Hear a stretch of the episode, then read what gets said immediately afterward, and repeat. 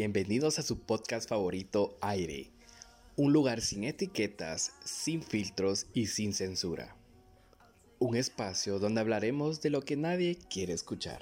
Una vida sin ser explorada no merece ser vivida. Aquí te invitamos a que explores las cosas que te dan curiosidad. Y si quieres que hablemos de un tema especial, déjanos tu mensaje en el Instagram del programa. Es arroba aire.podcast.gt. Nos puedes seguir para enterarte de todo lo nuevo que Aire trae para ti. Si te quieres promocionar en nuestro podcast, nos puedes escribir a nuestro Instagram o enviar un correo a gt2021rie.gmail.com.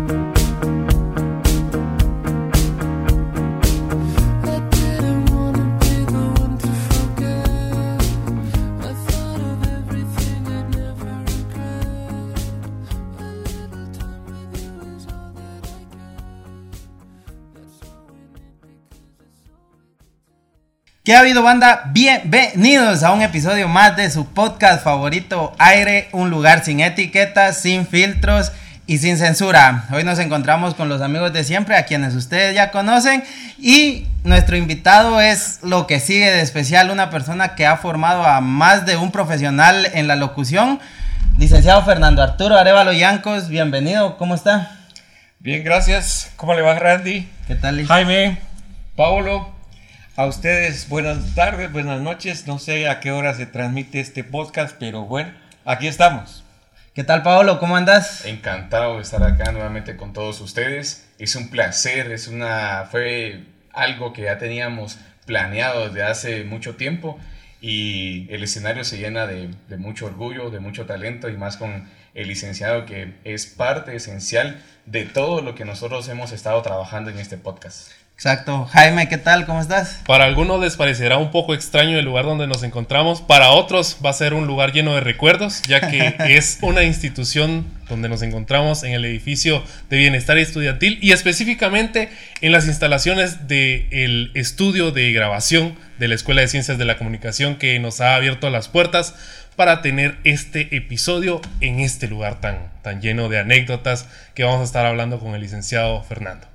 La verdad sí es un, orgullo bien grande que el licenciado haya aceptado la invitación porque estamos prescindiendo de su tiempo y sabemos que el tiempo es lo más importante que tenemos porque es algo que no podemos comprar.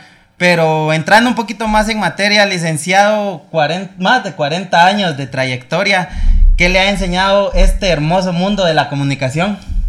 Pues lo más importante es apreciar a las personas que tienen interés de aprender porque como docente universitario me doy cuenta que muchas de las actitudes que nosotros asumimos en la vida se deben fundamentalmente a hacer las cosas que a nosotros nos gustan.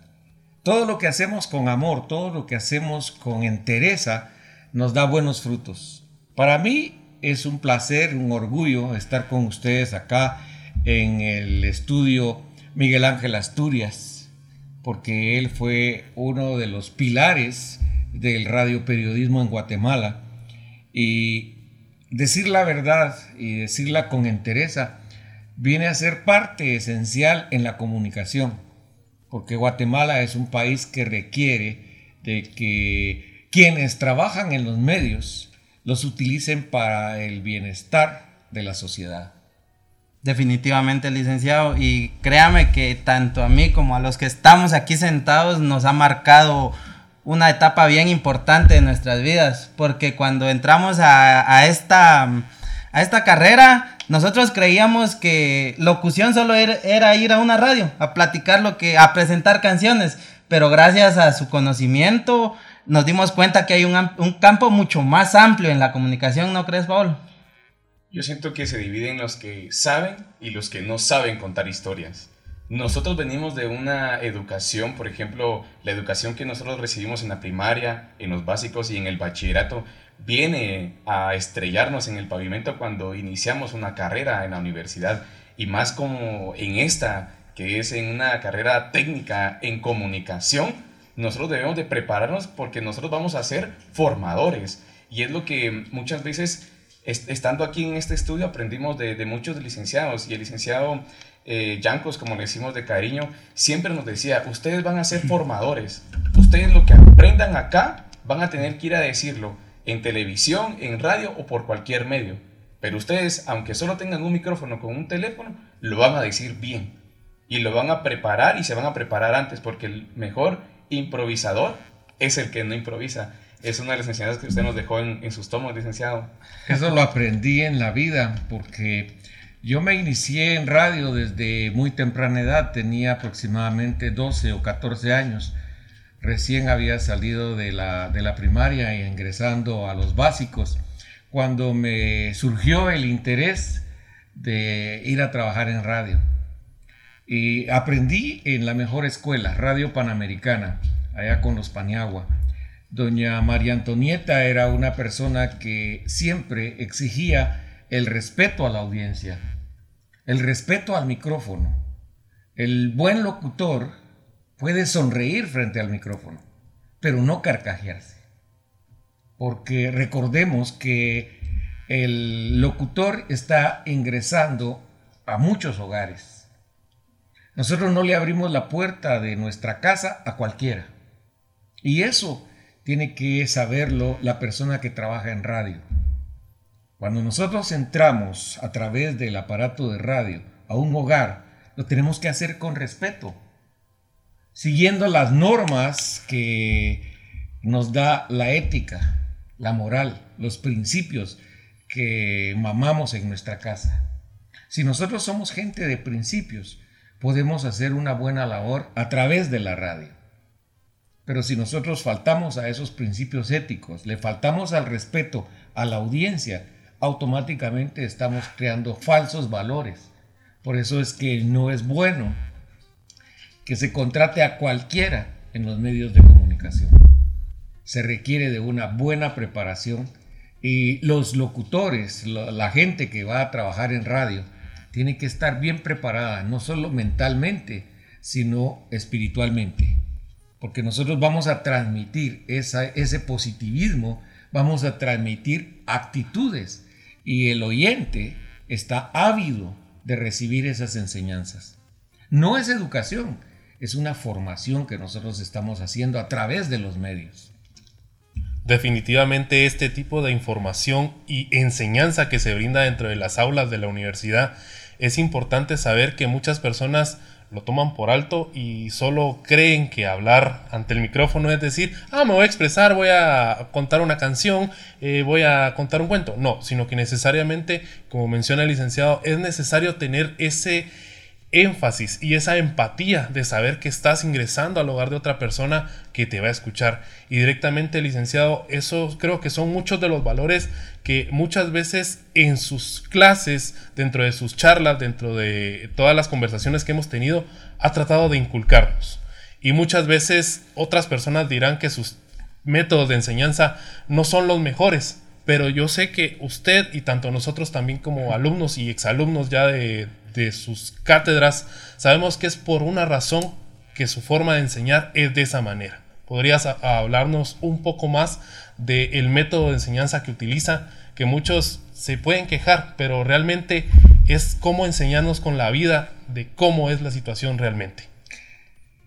Hay algo que nos enseña la vida y dice que mm, nosotros aprendemos en la vida a base de lecciones.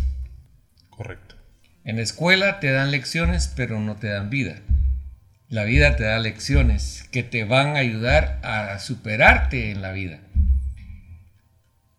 Mi método no es otro que el método aristocrático, en donde la realidad te la presentan como una realidad.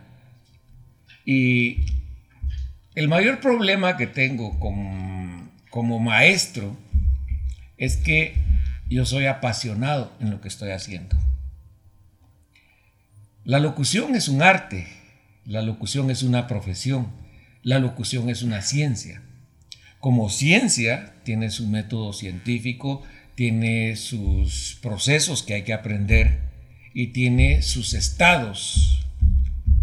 Cuando nosotros vamos aprendiendo desde el primer semestre la respiración diafragmática, ya tenemos ciertas normas técnicas que tenemos que asimilar y poner en práctica. Como profesionales tenemos que aprender ciertas normas éticas que nos dicen hasta dónde podemos llegar. Ahora, cuando ya lo miramos desde el punto de vista artístico, ahí es donde yo tengo problemas. ¿Por qué? Porque ser artista es lo más difícil no se nace siendo artista. Se tienen ciertos dones, pero esos dones hay que cultivarlos. La oratoria se logra en base a estar hablando. La interpretación en base a estar interpretando. Ahora, ¿qué es lo que pasa con los estudiantes? Los estudiantes no comprenden que cuando uno es apasionado con lo que está haciendo, no puede permitirse ciertas libertades. Por ejemplo, cuando yo les decía en clase, ¿practicaron? No. No. ¿Cuál era la respuesta? No. No. La respuesta era no. ¿Y cómo no me iba a enojar? Sí. Se supone que yo era el docente de locución y ustedes estaban estudiando el curso de locución. Entonces, era entendible que si yo voy a estudiar locución, la base fundamental de lo que estoy estudiando es la locución. Si voy a estudiar ingeniería, la base para un buen ingeniero es la matemática. Entonces yo no voy a desdeñar los cursos de, de matemática porque no me gusta. Entonces estoy en la carrera equivocada. Si a mí no me gusta la sangre, ¿por qué me voy a meter a estudiar medicina? Ahora, si a mí me gustan los líos y, y- y los chismes, estudio comunicación y ya la hice. Sí, exacto. Pero en mi caso, eh, no es que yo sea mala persona. Puede ser que en un momento de, de- de sus prácticas o en un momento cuando yo los paso a leer, me dan respuestas tan ilógicas como esas de que no tengo tiempo. Si uno no tiene tiempo, ¿a qué viene? Pues. ¿Mm? Se supone que el amor a la locución ya lo traemos. Nos gusta hablar, nos gusta organizar, nos gusta hacer cosas con la voz. Entonces, si nos dicen, mire, practique su lectura adelantada, lo menos que puedo hacer es practicarlo. Correcto. Y ahí es donde venía el choque. ¿Por qué? Porque la mayoría de estudiantes de locución creen que porque hablan, lo están haciendo bien. Pero como yo soy el docente, yo les escucho las faltas y tengo que ver cómo los saco de ese, de ese estado en el que han estado toda la vida. Sacarlos de una fantasía que ellos mismos han creado y ellos mismos creen nada más. Y ya al estar en la vida real es donde se topan con un muro gigantesco y es donde dicen, no, es que el licenciado no da las mejores formas, que no sé qué. Y al final lo que usted nada más está sirviendo es un shot de realidad. Era, por ejemplo, el caso mío. Yo soy una persona mal hablada. Yo digo las cosas en la cara a las personas. No me estoy con... Disculpen muchachitos, posiblemente pueda ser buen locutor en unos 40 años. Eso no, no, no, no me sirve. Sí, sí. Sí, yo le tengo que decir, mire, no sirve para esto por esto, esto, esto y esto. ¿Mm? Pero yo porque siento la pasión para que la gente haga lo que quiere hacer. Pero el problema fundamental es, ¿por qué te metiste a estudiar locución? Es que a mi mamá le gustaba don Fernando Alcázar. Y pues jamás vas a ser don Fernando Alcázar. Sí, sí. Pero tu mamá, ay, es que este tiene la voz de don Fer. Más perdidos no podemos estar. Sí, Es exacto. que muchos estudiantes vienen con esa idea, porque por tener buena voz o porque se les da bien, por ejemplo, gra- grabar ahora como está mucho de moda ese TikTok y todo eso, piensan que les va a ir bien en esta carrera y no es así. Entonces, Subirle a tu voz porque hay, eh, hay baja de audio, ¿verdad? Exacto, esas son las lecciones que nos daba en la clase. sí. Eh, la práctica vence la timidez. Y eso es lo que siempre, desde el- la primera clase que nosotros recibimos dentro de esta escuela y con el licenciado, siempre nos decía, la persona inquieta siempre va a ser la persona que va a resaltar. Yo recuerdo en una ocasión que habían personas hablando atrás en, los últimos escritorios y el licenciado lo pasó y le preguntó lo mismo, ¿por qué estás estudiando locución? Es que mi mamá dice que, que tengo buena voz. Bueno. ¿Ya le dices el, el folleto que, que tenés que leer? No. Entonces, ¿cómo me vas a venir a decir que es la respiración diafragmática? Pero licenciado lo que trata de, de hacernos entender a nosotros es que nosotros somos capaces, las personas con la mitad de un cerebro son capaces de hacer un montón de cosas. Y muchas personas acá vienen con, con alguna discapacidad, vienen con, con- con algún limitante que el resto no tienen y son las personas que muchas veces resaltan. ¿Cómo ha sido esa experiencia, licenciado, de tener gente, por ejemplo, no vidente dentro de sus cursos? Pues yo los pongo a ellos de ejemplo, porque la discapacidad que tienen es visual, pero su visión de salir adelante, de ser más, ha valido mucho. Conozco seis que ellos tienen su propia radio en línea, lo que no han hecho un montón. Si nosotros hacemos un inventario de cuántos estudiantes de locución se han graduado, cuántos están en los medios y cuántos tienen sus propios medios de comunicación. Nos quedaríamos cortos porque de 15 estudiantes no videntes, 5 o 6 tienen su propia radio y están bien ranqueados. Eso es algo que es admirable porque dos han hecho el examen técnico de locución operando ellos los aparatos.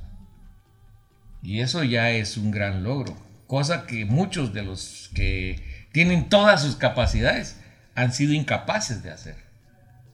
Y es lo que han estado implementando ahorita en la escuela de cuando hacemos el examen técnico, que casi que se nos obliga a que nosotros operemos nuestro, nuestro sistema para poder dar el examen privado. Y es algo admirable que una persona teniendo una discapacidad visual venga y opere y venga y locute también este examen. Es algo también muy... A mí me deja como una persona pequeña, pues. Y la verdad, No, no, no puedo, no, no. Si yo tengo todas mis capacidades, a veces me encuentro con un limitante y ellos no teniendo, es un ejemplo muy grande. No, y la verdad tenés mucha razón. Y yo quiero poner este ejemplo porque el licenciado, desde que entramos en primer semestre a la carrera, desde el primer día nos dicen, practiquen mucha, practiquen. Y a veces es lo que menos hacemos en nuestra casa. Venimos a sacar el sábado y ahí está nuestro día universitario, sin saber que esta es una carrera que todos los días la tenemos que estar practicando. Y yo me di cuenta con este, con este proyecto que inicié prácticamente solo con ayuda de algunos compañeros que ya no están en el proyecto, pero se sumaron ustedes. Y en la primera temporada, como ya todos saben, fueron 50 episodios donde yo casi que cada viernes estaba hablando con personas diferentes y yo al escucharme me iba dando cuenta de mis errores, de mis muletillas y fue algo que fui trabajando. Pero si yo no hubiera tomado la iniciativa de practicar e iniciar esto, porque esperar ese, ese sueño romántico de que, ah, tengo buena voz, algún día me van a llamar de alguna radio para que les vaya a locutar, es una ilusión, ¿verdad, licenciado? Es, como le digo, hay que ser autodidacta, porque sin eso, créanme que no vamos a llegar a ningún lado, en ningún campo, la verdad. Hay que buscar esas oportunidades y como el licenciado lo dijo, él desde los 14, 13 años está en este hermoso medio y hoy ya es una persona experimentada que nos puede dar tanto lecciones de locución como lecciones de vida.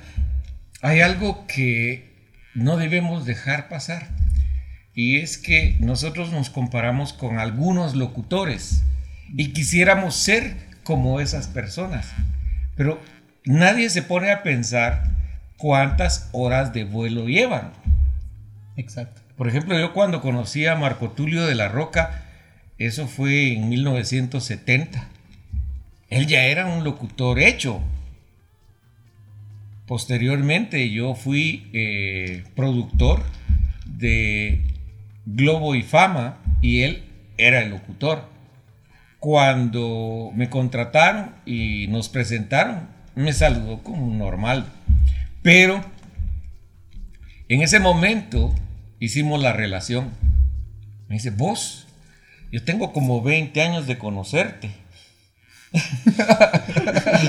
Hasta ahí se dieron cuenta de. sí, cabrón. Yo tengo como 20 años de conocerte, sí le dije. Pero he aprendido mucho de lo que vos hiciste en tu carrera. Porque te he seguido. Te he visto lo que has hecho. Y eso es precisamente lo que me permite ahora decirte qué es lo que vamos a hacer y cómo lo vamos a hacer con estas dos radios. Y entonces él eh, así humildemente bajó la, la carga y dijo, hagámoslo pues. Y eso es algo que nosotros como, como profesionales tenemos que aprender. En este caso yo estoy con ustedes como invitado y estoy tratando de, estar a su nivel. ¿Por qué? Porque ustedes son jóvenes, tienen inquietudes, van hacia adelante. Y ahí es donde nosotros aprendemos. A mí la tecnología me atrapó. Primero cuando yo trabajaba en un estudio de grabación con Gerardo Rodas, aquel me había pagado una deuda que tenía con una computadora. Y yo jamás había tocado la computadora. Cuando llegué a trabajar a RCN en 1990, 90 y algo, yo tenía miedo a la computadora. Y Carolina me dijo, ahí está tu computadora, puedes empezar. Híjole, dije yo, ¿ahora qué hago? Y se me ocurrió ir al IMBPC y hablé con el encargado y le dije, mira vos, fíjate que me urge aprender a manejar computadora. Yo tengo computadora en mi casa, pero jamás la he abierto. Ah, no tengas pena, vos sos inteligente. Y bueno, le pagué el mes y le dije, voy a venir todos los días de 8 de la mañana a 5 de la tarde. A las 5 de la tarde me voy para la universidad porque aquí estaba cerquita del IBM-PVC. Y bueno, en menos de tres días ya manejaba yo tres programas que eran los básicos para, para la computadora. Era el Word, el Excel y el PowerPoint. Pasaba una clase y yo viéndolos. Pasaba otra clase y yo viéndolos. Otra clase y yo viéndolos. Así me pasé tres, cuatro días. Al quinto día me dice el, el chatío, eh, ¿cómo vas? Pues yo creo que ya aprendí. Vamos a ver, te voy a hacer el examen. Ta, ta, ta, ta, examen y salí.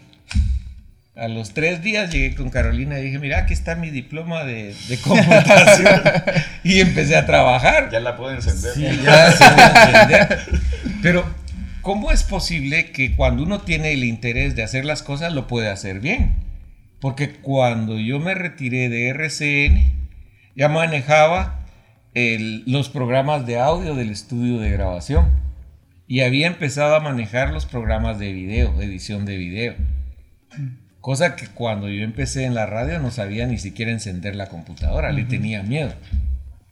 Y posteriormente aprendí a manejar todo eso. Después ya me grababa yo solito y yo solito editaba y mandaba los materiales. Ahora cuando me piden grabaciones, automáticamente agarro mi celular y con el celular lo grabo y los mando. Y entonces la calidad que he logrado mantener con el celular ha sido óptima porque jamás me han regresado los materiales.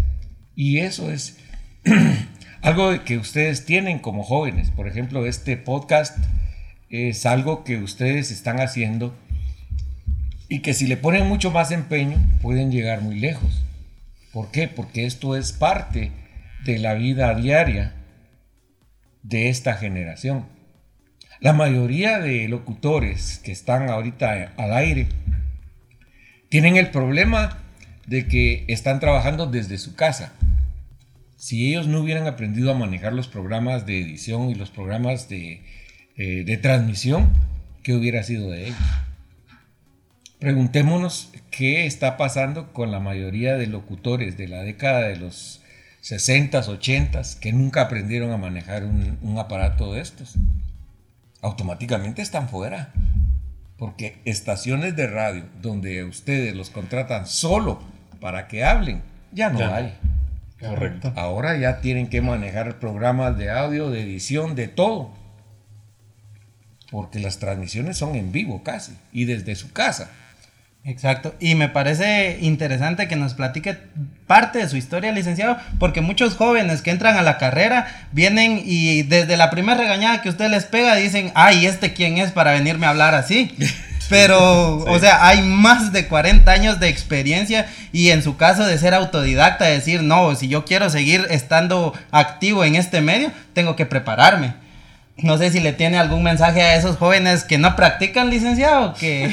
que no practican. sí, no, que no practican porque les soy sincero, la mayoría, de un 100%, tal vez un 10% sí toma la iniciativa de decir, vamos a leer esta semana. Y es triste saber que dentro de ese 10% va una pequeña parte que, como decía Paolo, son no videntes y que ellos le pongan más empeño que uno que tiene todas las facilidades es algo de qué preocuparse, la verdad, ¿no cree, licenciado? Yo creo que ya la, la, madreada ya se las dio usted. ya, no necesito. Ya, no, nada que ya, me lavo las manos. No, y, y, es curioso porque créanme que yo soy uno de los que más problemas le, da, le ha dado al licenciado con pronunciación, con aire, con dicción, pero véanme aquí y decirles que sí es posible si uno tiene el interés, como decía el licenciado. Contarles cómo era que cuando entraste, cómo era que ah, Esa es una historia muy curiosa porque yo cuando entré a la carrera, este, me pasaba el licenciado a leer un texto, pero yo tenía un acento jutiapaneco, me decía el licenciado, y era muy marcado, y, ese apodo lo arrastré por mucho tiempo hasta que yo dije, y el licenciado fue parte de esa transformación de decir, no, yo le voy a demostrar al licenciado que yo tengo las capacidades para lograrlo pero creo que usted en esta carrera es un parteaguas, donde se dividen las personas que se arrepienten y dicen, no, esta carrera no es para mí porque el licenciado es muy pesado, y estamos los que en vez de ponernos como víctima decimos, bueno, esto ya no vuelve a pasar, de aquí en adelante yo voy a practicar, yo voy a empezar a hacer todo lo posible para que el licenciado ya me deje leer un texto completo, porque créanme que leer un texto completo con el licenciado es algo de admirar, la verdad, ¿no creen? Antes que conteste el licenciado, nosotros pusimos en nuestras redes sociales, eh, en el Instagram del, programa y también en, el personal. en el personal, pusimos que íbamos a entrevistarlo, que íbamos a tener una charla con usted y pusimos si alguien eh, estuviera con usted de frente, ¿qué le gustaría preguntarle? Y todas las respuestas fueron muchas gracias.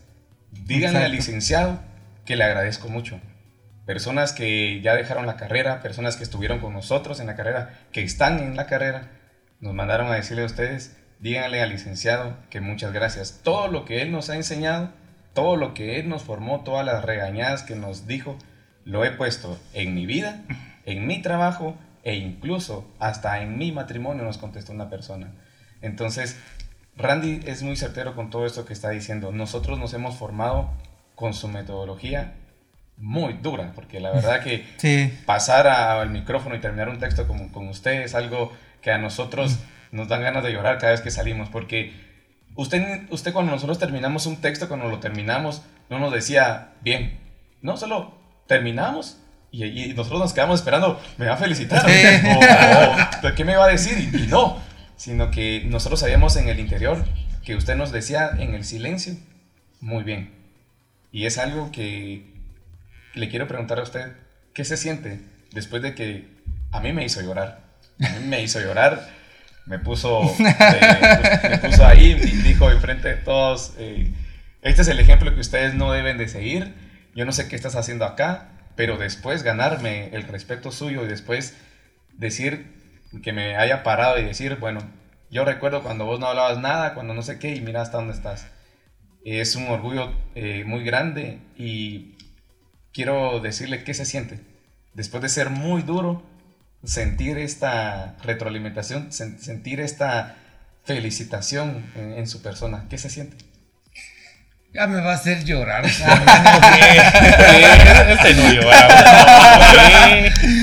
pues vieran que sí, yo lloro.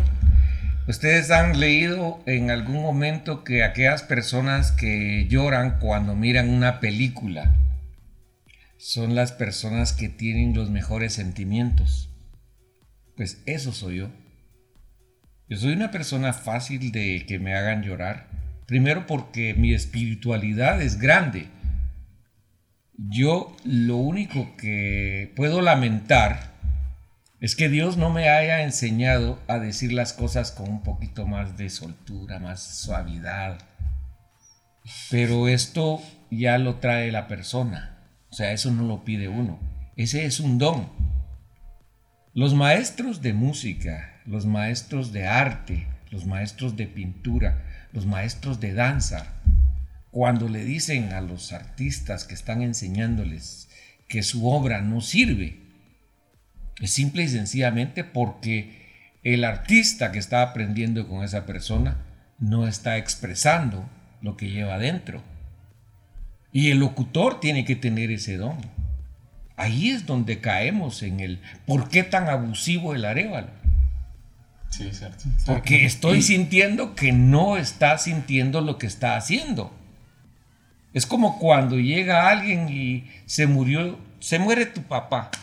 Y yo llego y te digo, lo siento mucho, Randy. Ajá. No, hombre. Exacto. No, y eso y pasa, muchas no, veces eh, pasa. Eso es precisamente, eso es parte de- del, del ser humano. Exacto. Sí. Yo no le voy a decir a alguien, ay, lo siento mucho. No.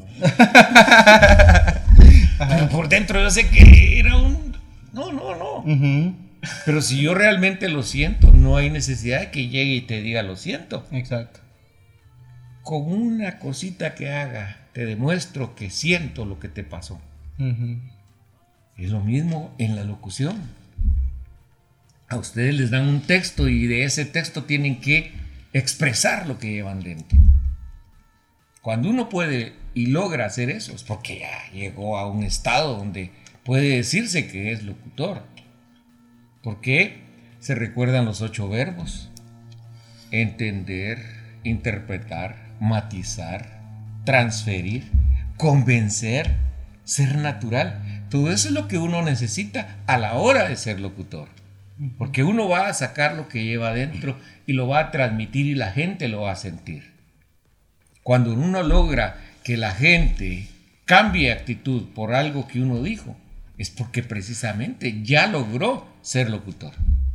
Mientras yo me ponga a leer y hacer un montón de cosas que la gente le vale madre, no es locutor.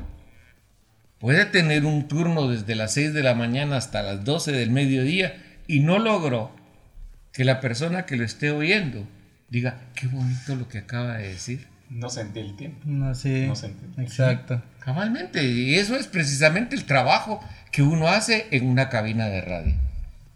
¿Qué sentimientos voy a hacer yo que la gente comparta? Encontré por ahí un texto y lo voy a compartir, pero ese compartir ese texto tiene que tener relación con lo que está haciendo mi oyente. Eso se llama empatía. Cuando yo me pongo en el lugar del oyente, ¿qué está haciendo? Él está trabajando en una oficina, pero no me tiene para ir ah, sonando de, de fondo. Yo tengo que estarlo acompañando. ¿Por qué? Porque sus ocho horas, sus cuatro horas de la mañana y cuatro horas de la tarde, él va a necesitar a alguien que le diga, no te preocupes, seguí trabajando, hacelo bien.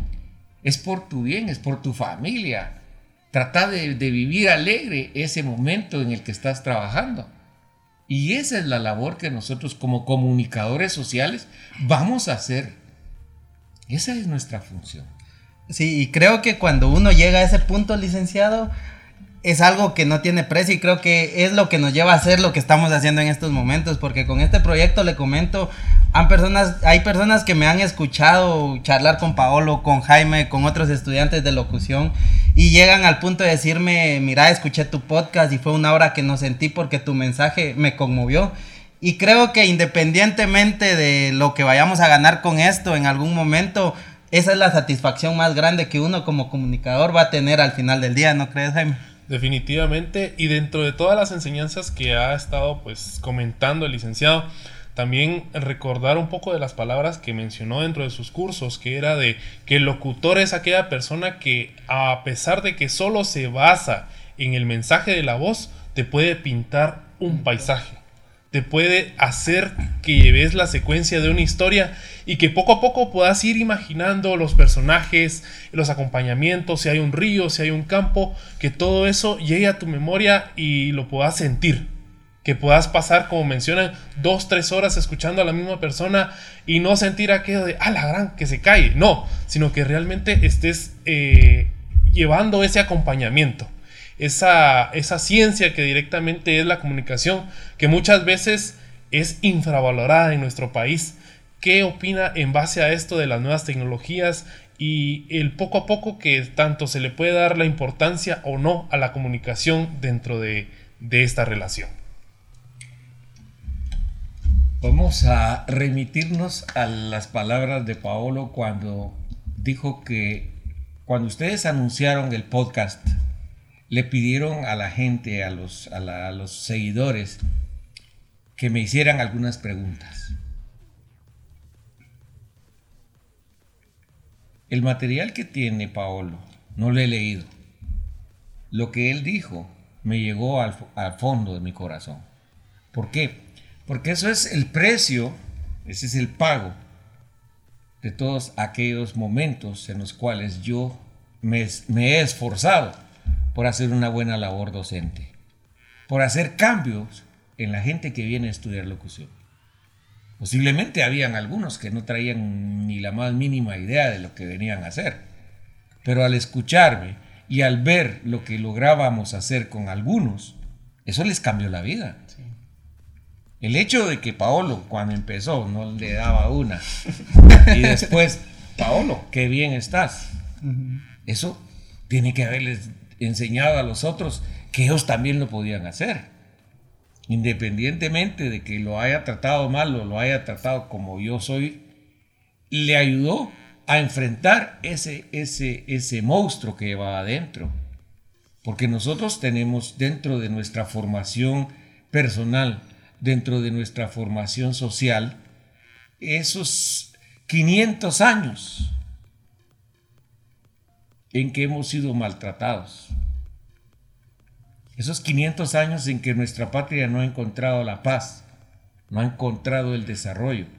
Lo que estamos viendo actualmente allá en el Estor, lo que estamos viendo en Purulá, están matando gente. Mandaron cuántas radiopatrullas para ir a sacar gente de, de una finca. ¿Qué necesidad hay de eso?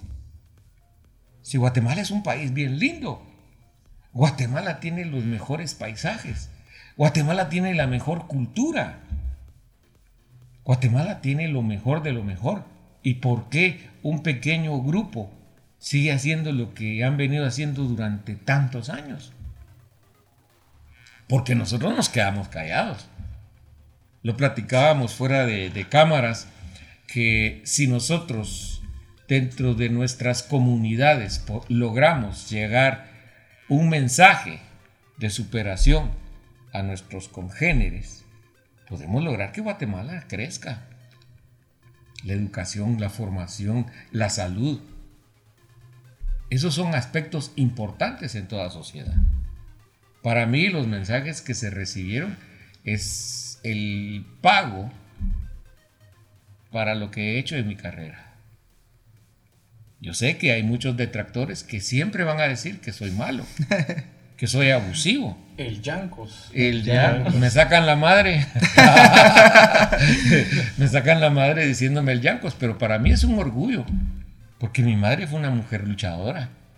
Tuvo nueve hijos y a los nueve los sacó adelante. Con la ayuda de mi papá, pero éramos nueve. En la actualidad hay muchos que ni hijos quieren tener. Sí.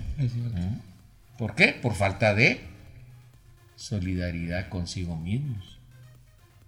¿Cómo se van a sentir cuando después de 10, 15, 20 años no tengan a alguien a quien decirle te amo? Y ese es un, un problema muy, muy fuerte para las futuras generaciones. Por eso es que las nuevas tecnologías han venido a suplir la relación familiar. Papá, mamá, hermanos, hijos, etcétera, no tienen esa relación que nosotros tuvimos. Cuando nosotros jugábamos con jugábamos con piedras, palos y lo que encontrábamos, había una muy buena relación. Para mí andar así en pantaloneta es lo más normal porque así crecí. Hasta me siento cómodo. Pero muchos no. Ay, no, yo tengo que andar en pantalón porque tal cosa. Pero ahí es donde nosotros necesitamos esos valores. Mi mamá siempre me lo dijo. Te admiro porque vos sos mal hablado, porque vos sos directo. Pero cuando te oigo en la radio, sos una persona diferente. Sos una persona que hasta te quieren. Pero es por qué? Porque yo aprendí a hacer radio. Yo no puedo llegar a una estación de radio y ser mal hablado, maldiciente. No, al contrario. Yo a una radio voy con contenidos positivos a decirle a la gente que todos los problemas tienen solución y que todo en la vida es cambiante. Nosotros podemos amanecer con el cielo caído, pero si nosotros pensamos positivamente, nos levantamos y caminamos hacia el éxito. Licenciado, y mencionando a su mamá y a, su papá, ¿quiénes fueron, aparte de ellos, los maestros por los que usted decidió, aquellos que tomó como ejemplo para seguir comunicación? Fundamentalmente, eh, mis maestros fueron los Paniagua. Jaime Paniagua, el papá de Pablo, uno que trabaja en 13, pues, 13 Visión, que presenta las noticias, también trabaja en la Alfa. Jaime fue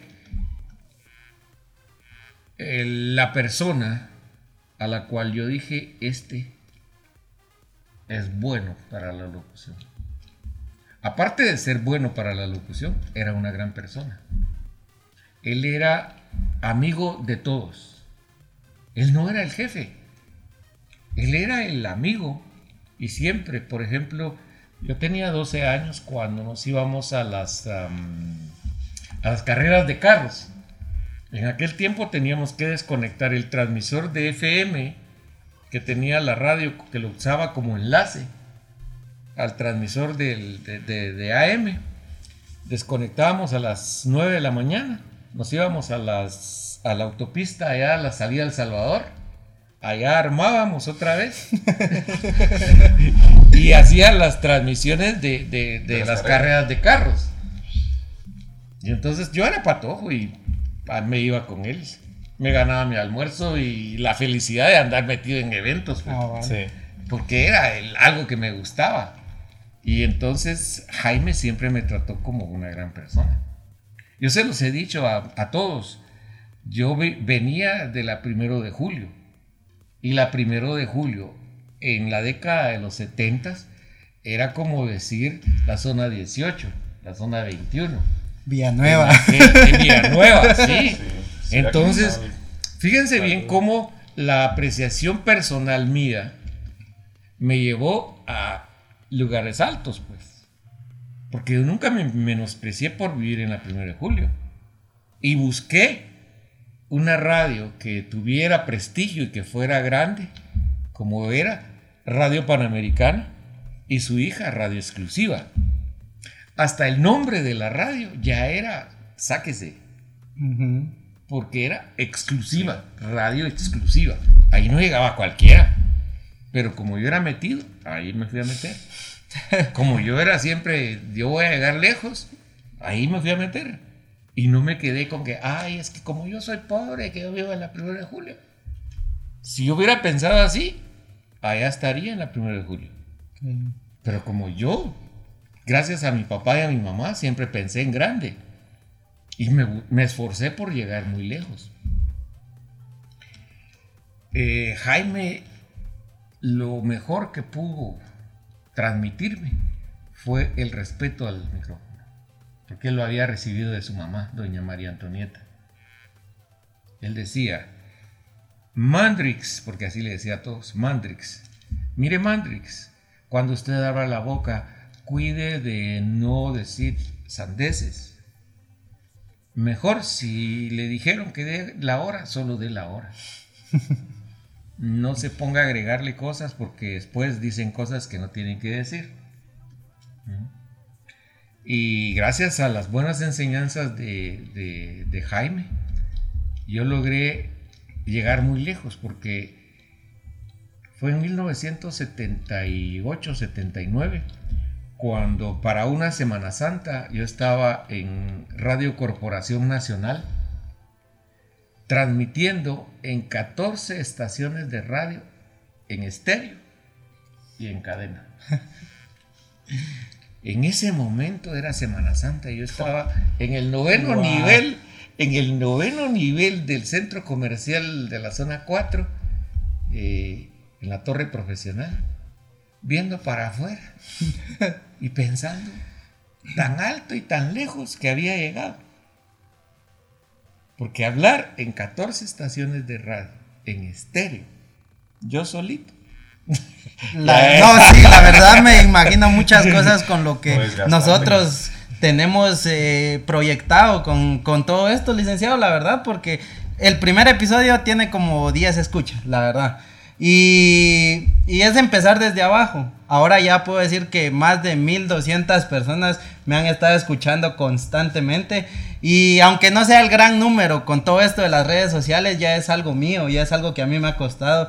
Y venir a platicar con una persona como usted, licenciado, créame que es un orgullo bien grande porque es un referente en la locución nacional, hay que decirlo.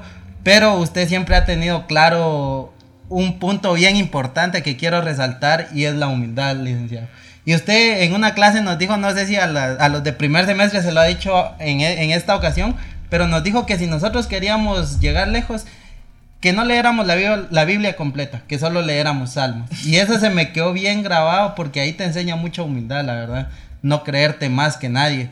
Y es algo de respetarse que una persona con tanta trayectoria como usted venga aquí a platicar con nosotros. Y la verdad se lo agradezco, licenciado. No tengo palabras, como decía el Paolo. Y mm, de entre los mensajes que nosotros recibimos, habían dos, dos perfiles de personas. Los que decían, gracias, licenciado, por las regañadas. Y el otro grupo era, ¿por qué el licenciado es tan estricto con nosotros?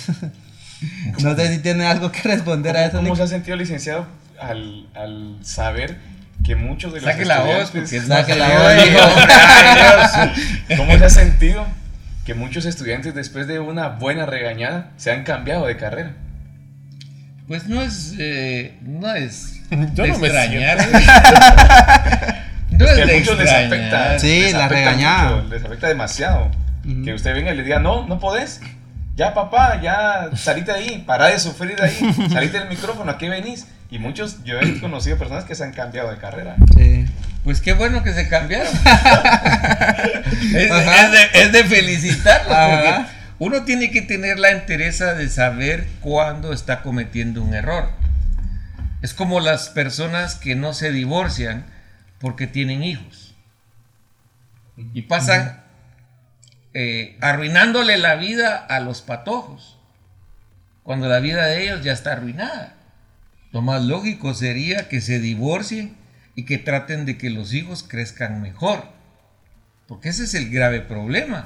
Ay, no, porque ¿qué, qué dirá la sociedad? La sociedad no tiene nada que ver con uno. Usted se equivocó de carrera, cámbiese y ya. Posiblemente, si va a ser pastor, métase, métase de pastor y ahí haga pisto. pues. Pero ese- el, el- el- el hecho de echarle la culpa al docente porque yo no pude ser locutor, eso ya es harina de otro costal. Ya es muy personal. ¿no? Sí. Sí, porque yo no puedo decirle a la gente que yo quería ser médico. Pude ser médico si hubiera tenido los medios. Nunca tuve los medios. Mi papá a los 12, 14 años me metió a seis diferentes talleres. Herrería, imprenta, mecánica, electricidad. Yo no soy electricista, ni soy mecánico, ni soy nada de eso. Yo decidí ganarme la vida como vendedor. Y lo más que he vendido es mi ser, mi persona. Porque cuando yo era, cuando yo empecé de locutor, yo mismo hacía mis textos y los vendía. Pasó una gran anécdota. Por ejemplo, yo cuando empecé de vendedor de anuncios, yo le pagaba a Javier Maldonado para que grabara mis anuncios. En aquel tiempo se pagaban 150 quetzales por un anuncio de 30 segundos. Y yo le pagaba a Javier. Un día, hablando con Mario David Paniagua, le dije, mira Mario, yo no creo ser tan mal locutor. A partir de hoy ya no le voy a pagar a Javier. Te voy a contratar tu hora de estudio de grabación y yo voy a grabar el texto. Que de bueno, que de malo, no me interesa. Pero esos 150 quetzales me van a servir para hacerme locutor. Cuando empezamos a grabar, volverlo a hacer, volverlo a hacer, volverlo a hacer, volverlo a hacer, volverlo a hacer. Ahí quedó. Aquí están tus 150. Ahí no Pero yo no me quedé con que, ay, yo nunca voy a ser locutor. Yo pagaba para que me grabaran. Ajá, y muchas personas, como te decía, esperaban ese sueño romántico de que los vengan a descubrir, pero antes de vivir este, el sueño de estar en un noveno piso escuchado por 14 frecuencias diferentes, hay que picar piedra, licenciado. Hay que subirlos. Hay que picar piedra, exacto. Y eso es lo que muchas personas no ven. Tal vez ahorita nos van a ver a nosotros platicando y todo genial, pero no saben que detrás de todo este proyecto ya hay un trabajo que se ha venido haciendo, pues, para poder llegar lejos.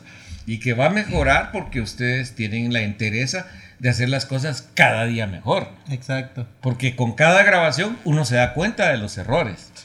Totalmente. Uno tiene que tener el aqueo de pensar hasta dónde quiero llegar. ¿Qué es lo que voy a hacer?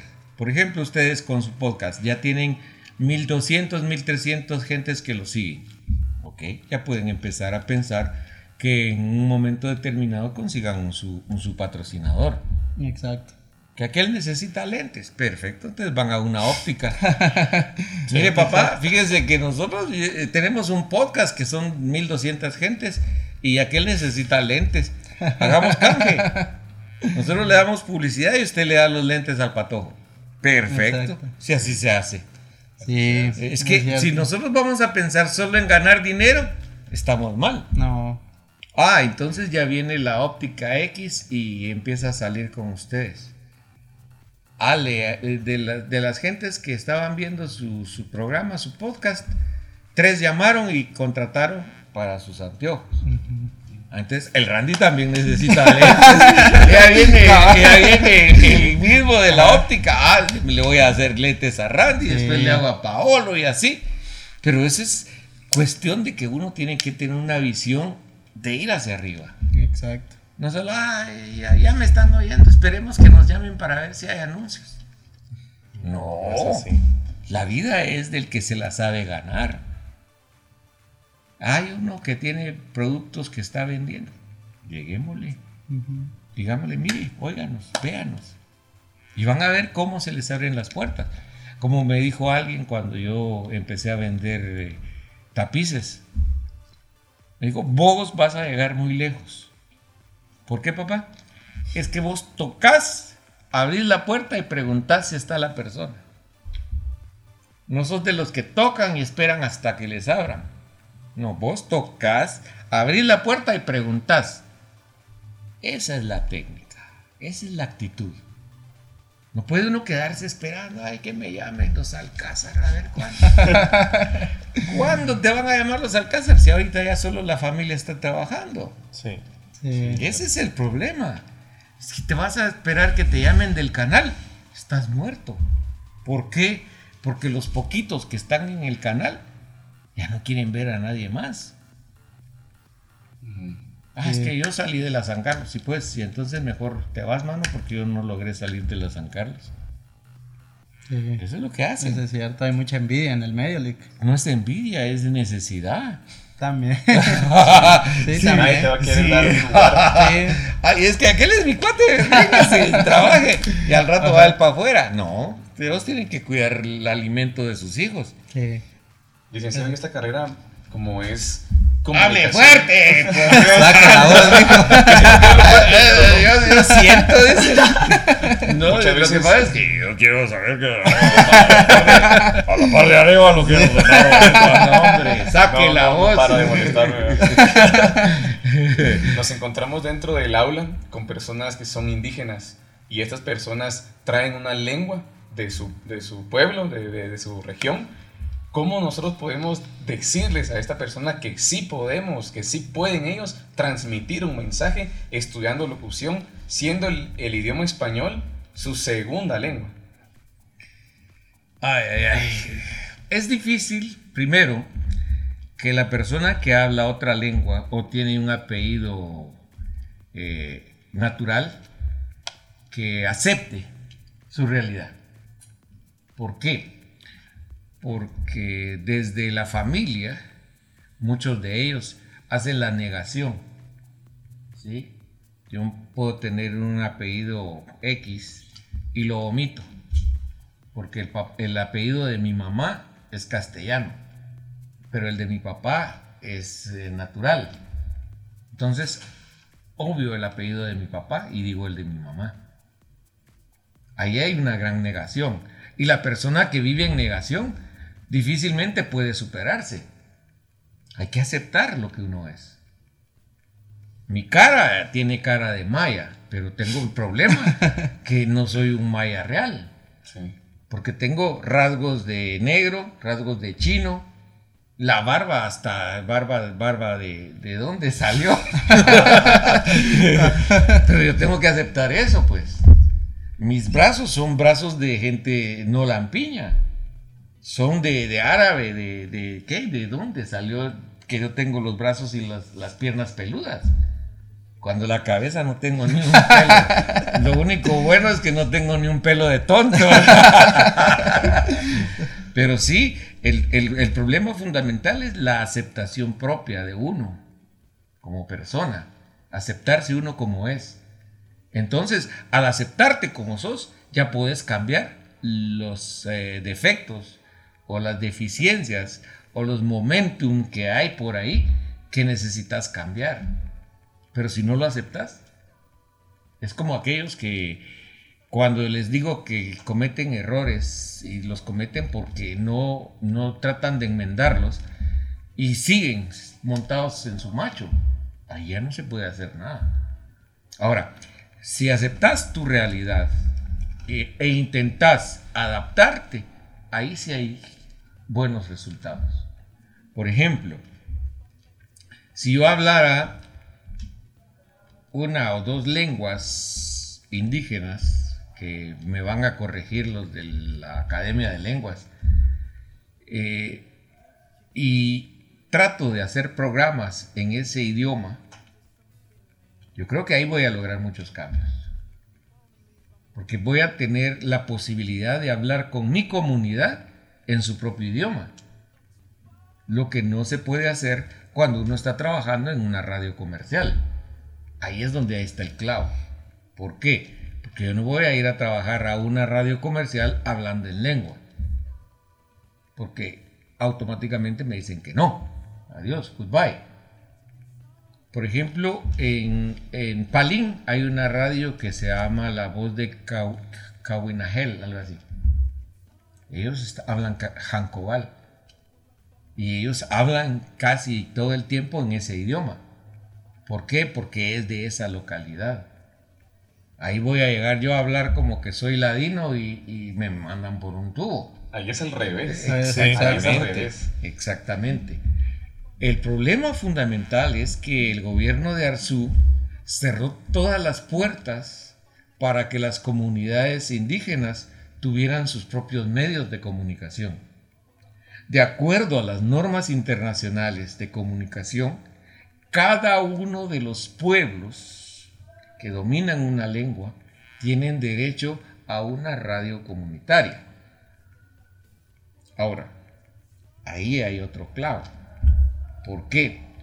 Porque la mayoría de radios comunitarias que fueron fundadas con anterioridad al gobierno de Arzú ya tenían el tinte político de generadoras de votos. ¿Cómo explico este tema? Le voy a explicar de la siguiente manera.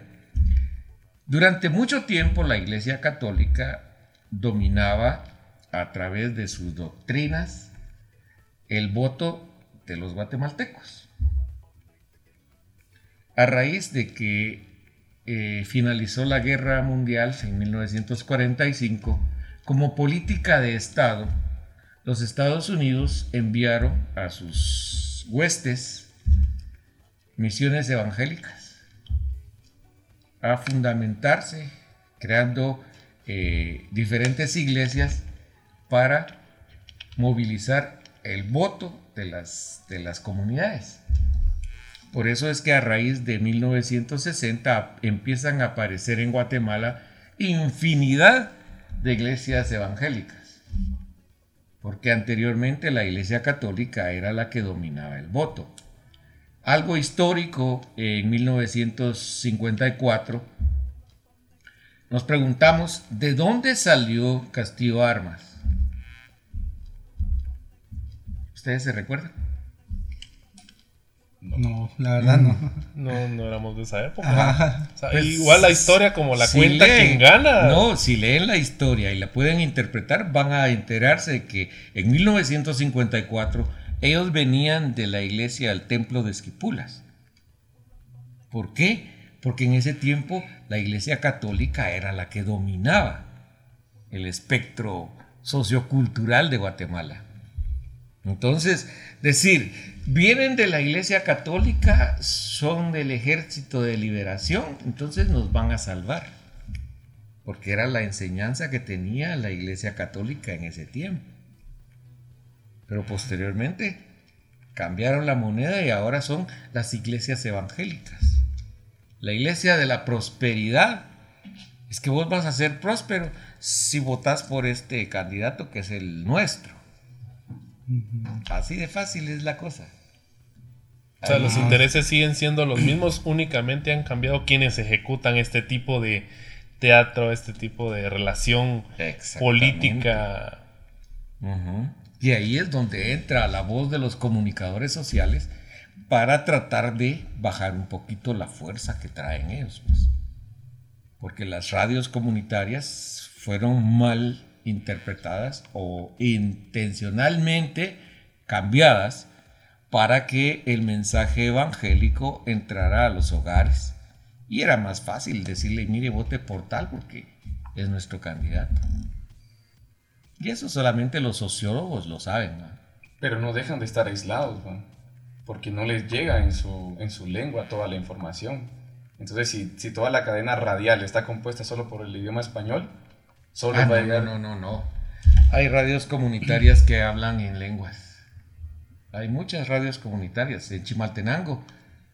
Vos que sos de Chimaltenango te das cuenta cuántas radios comunitarias hablan en, en cachiquel. Y ahí es donde mandan el mensaje, ¿verdad? Pero ¿qué, qué es lo que están mandando como mensaje? Mensaje que el gobierno de Guatemala es bueno porque trae, las, trae las, las, las vacunas, Vacunas. y que esto y que el otro.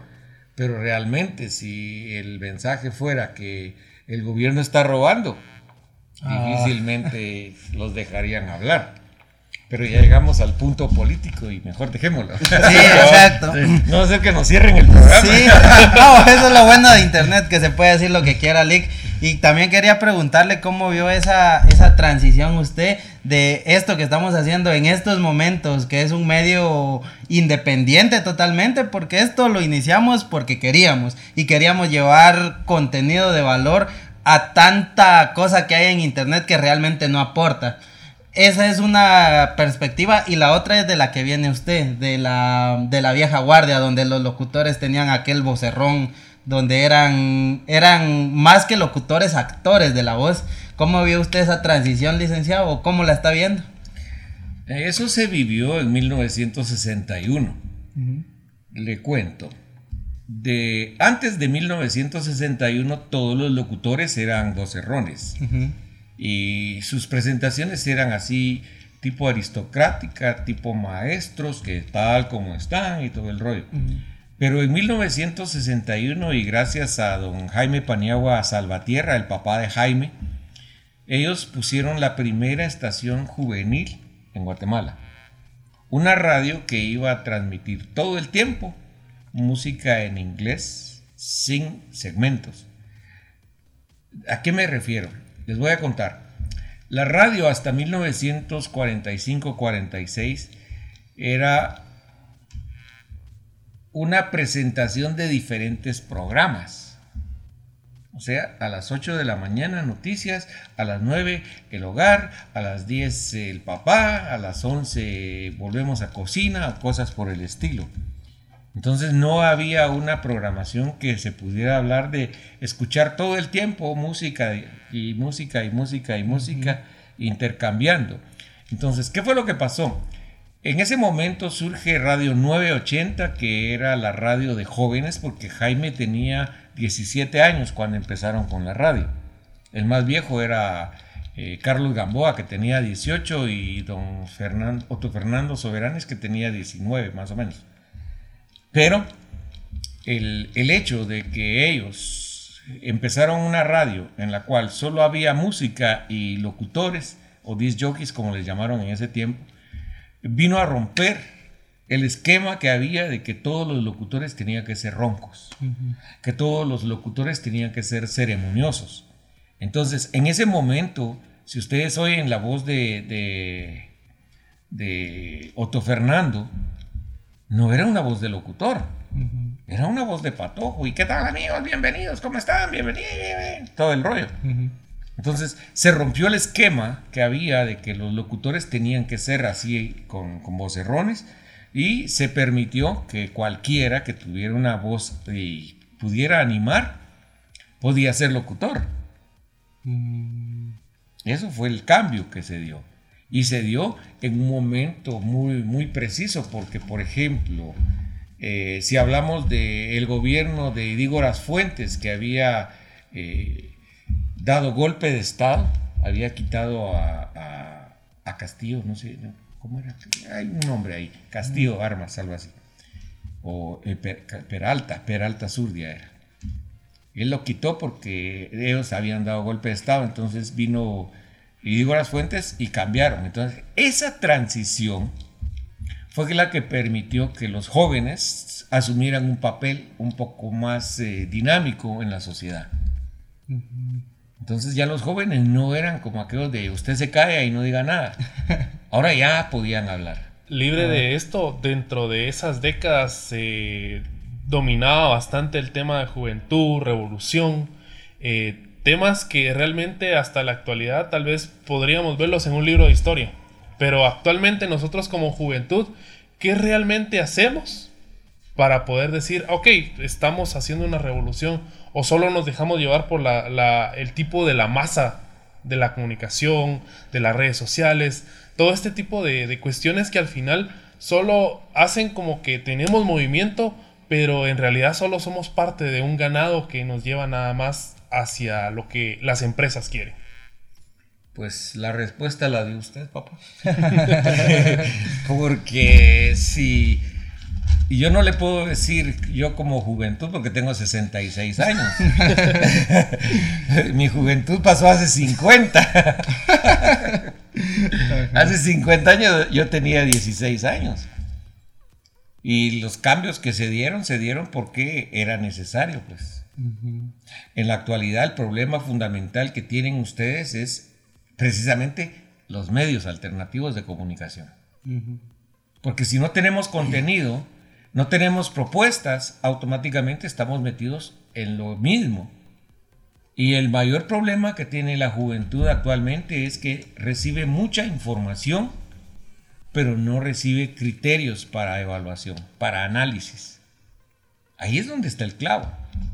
Porque yo le puedo decir que la libertad no es solamente tener un iPod, ni es tener un celular. La libertad es saber cómo lo voy a usar y dónde lo voy a usar. Hasta dónde lo que yo haga con ese material va a ofrecer cambios a las futuras generaciones.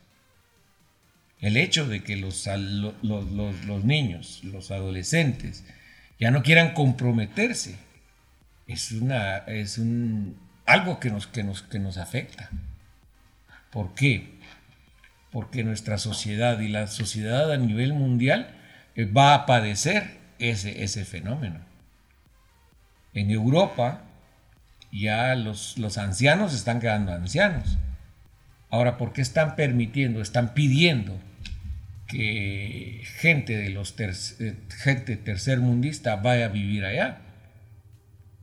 Porque en Europa, eh, fundamentalmente Alemania, solo tiene viejos. ¿Y qué van a hacer esos? Sí, Sí, porque ya no hay como quien los atienda, ya no hay realmente una activación económica real, que al final nosotros como juventud somos el motor. Ahí tienen la Mercedes-Benz, tienen la Volkswagen, tienen todas las fábricas. Pero ¿quién va a comprar esos vehículos? ¿Quién va a usar esas casas? Nadie. Precisamente ese es el, el- el- el factor de intercambio que se va a empezar a dar. La pandemia, no sé hasta qué punto cumplió su, su cometido. El cometido fundamental de la pandemia era asustar a la gente. Lo lograron. Porque para mí, en lo personal, la cantidad de muertos que hubo en Guatemala fue generada por el no descuido, la intención de matar a esa gente. Fue intencional porque todos los que caían en el parque de la industria se morían. Los que pasaron con la enfermedad y la pasaron en su casa están vivitos y coleando. Cuando la gente se dio cuenta de que los estaban matando, ya no fueron. Ahorita llevan a los que ya están que se, se mueren. Pero se están muriendo por otro tipo de enfermedades. En Italia, cuando se dio la pandemia y habían órdenes de, de la Organización Mundial de la Salud que no se hicieran autopsias, los italianos desobedecieron. Dijeron, no, esto hay que averiguar y empezaron a revisar. Entonces se dieron cuenta que no se estaban muriendo por el virus, sino se estaban muriendo porque el virus provocaba que se les secaran los, los pulmones. Y eso se llama neumonía. Entonces, ¿por qué eh, di- dictaminaron a nivel mundial que no se hicieran autopsias?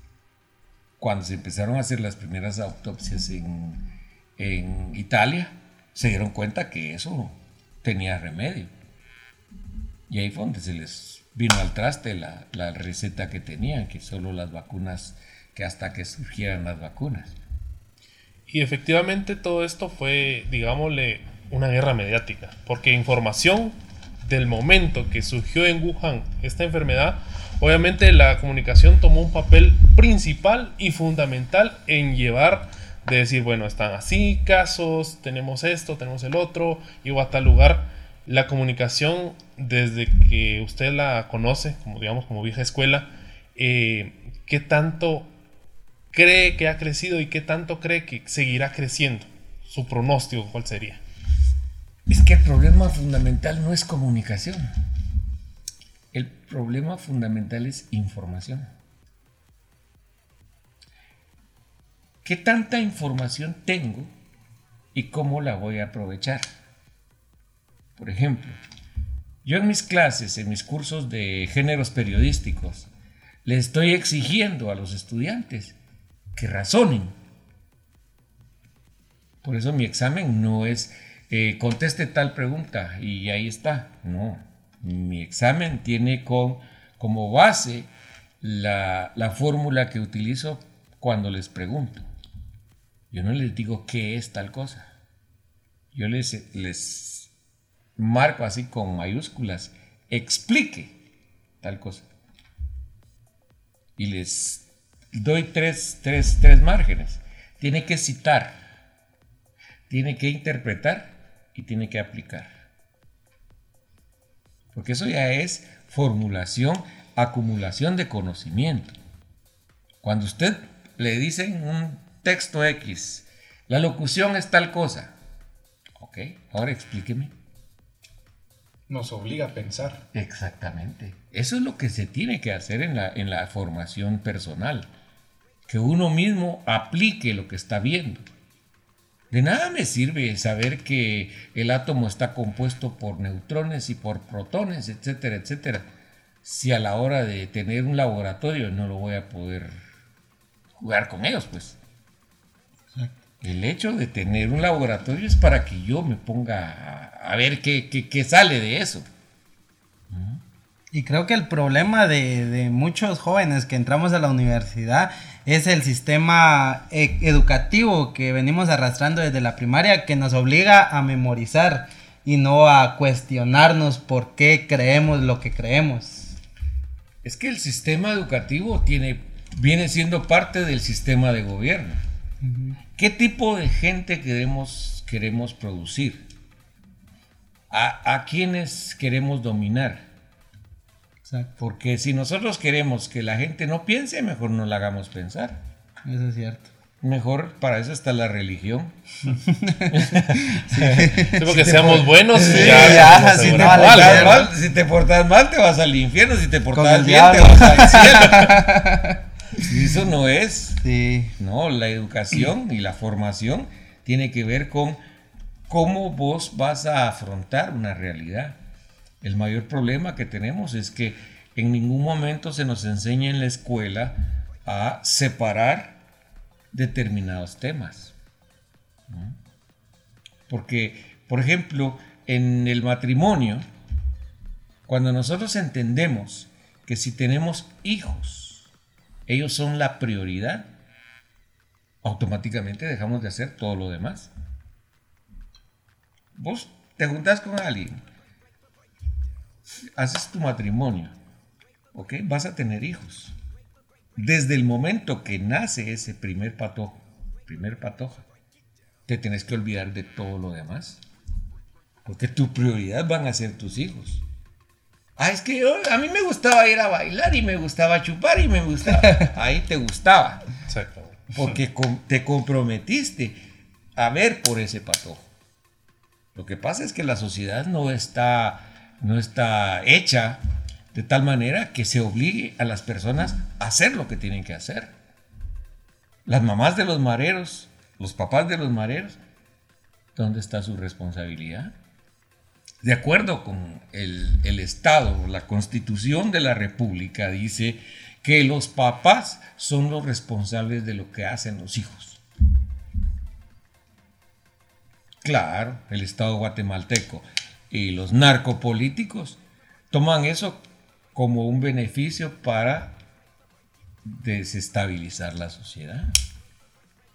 Por eso es que has visto que muchos eh, militares estaban atrás de las maras, que los organizaban de tal manera que a uno lo tienen con miedo. Cuando yo estuve en la Uyuyuy, había una novela que se llamaba Amor entre rejas. Era una denuncia de por qué nosotros los guatemaltecos estamos viviendo entre rejas. ¿Te diste cuenta que de, de 1980 a 90 empezaron a acercar todas las colonias? Es cierto. ¿Que por qué? Si Guatemala es linda. Ah, pero como los mareros andaban haciendo sus cosas. Las tiendas enrejadas, pues. ¿Por qué? Porque no se puede vivir de otra manera. Y eso al Estado, al gobierno, a los políticos y al CACIF les interesa. Y las luchas intestinas que tienen esos grupos son las que nos desestabilizan como sociedad. No nos permiten que tengamos una vida plena, disfrutemos y salir un fin de semana con la familia a ir a pasear. ¿Por qué? Porque ya va uno temeroso. ¿Será que asaltan? ¿Será que No. ahí no? Ahí no, Cabal. cabal. Cabalmente. Ah, es que hace poquito publicaron que no viajemos de noche. ¿Por qué? Oh. Si de noche es cuando las carreteras están libres. Sí. Sí, Ah, pero no porque te pueden asaltar. sí. ¿Y a quién ponen a asaltar? Es cierto. Bueno, ya para ir aterrizando un poco este podcast, licenciado, porque fue una hora transformadora, la verdad, dio mensajes de vida que muchas personas van a apreciar. La última pregunta, licenciado, un consejo de vida que usted le quiera dejar a nuestra audiencia, que usted a usted le haya servido mucho y ahora lo quiera transmitir. Uy.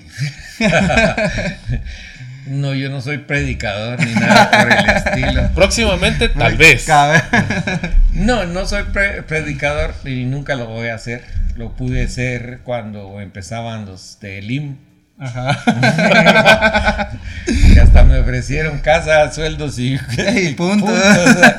Pero sí, eh, no, hay algo que, hay una frase que le aprendí a Casey Kasem, el de American Top 40, y es que con los pies sobre la tierra, busquemos siempre llegar a las estrellas.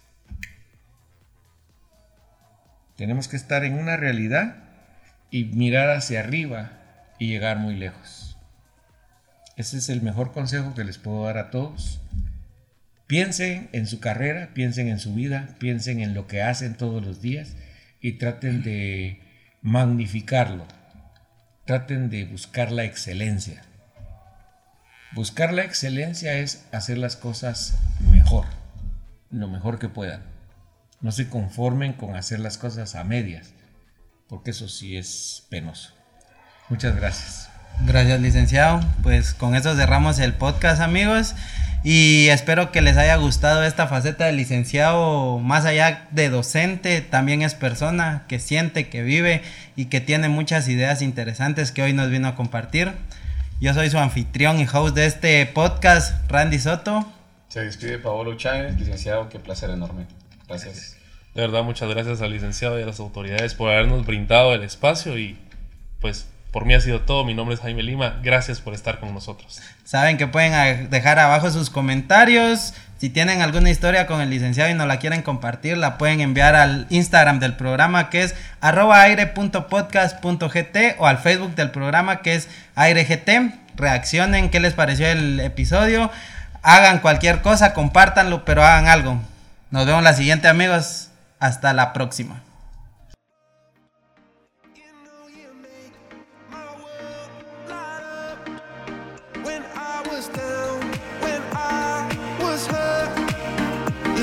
she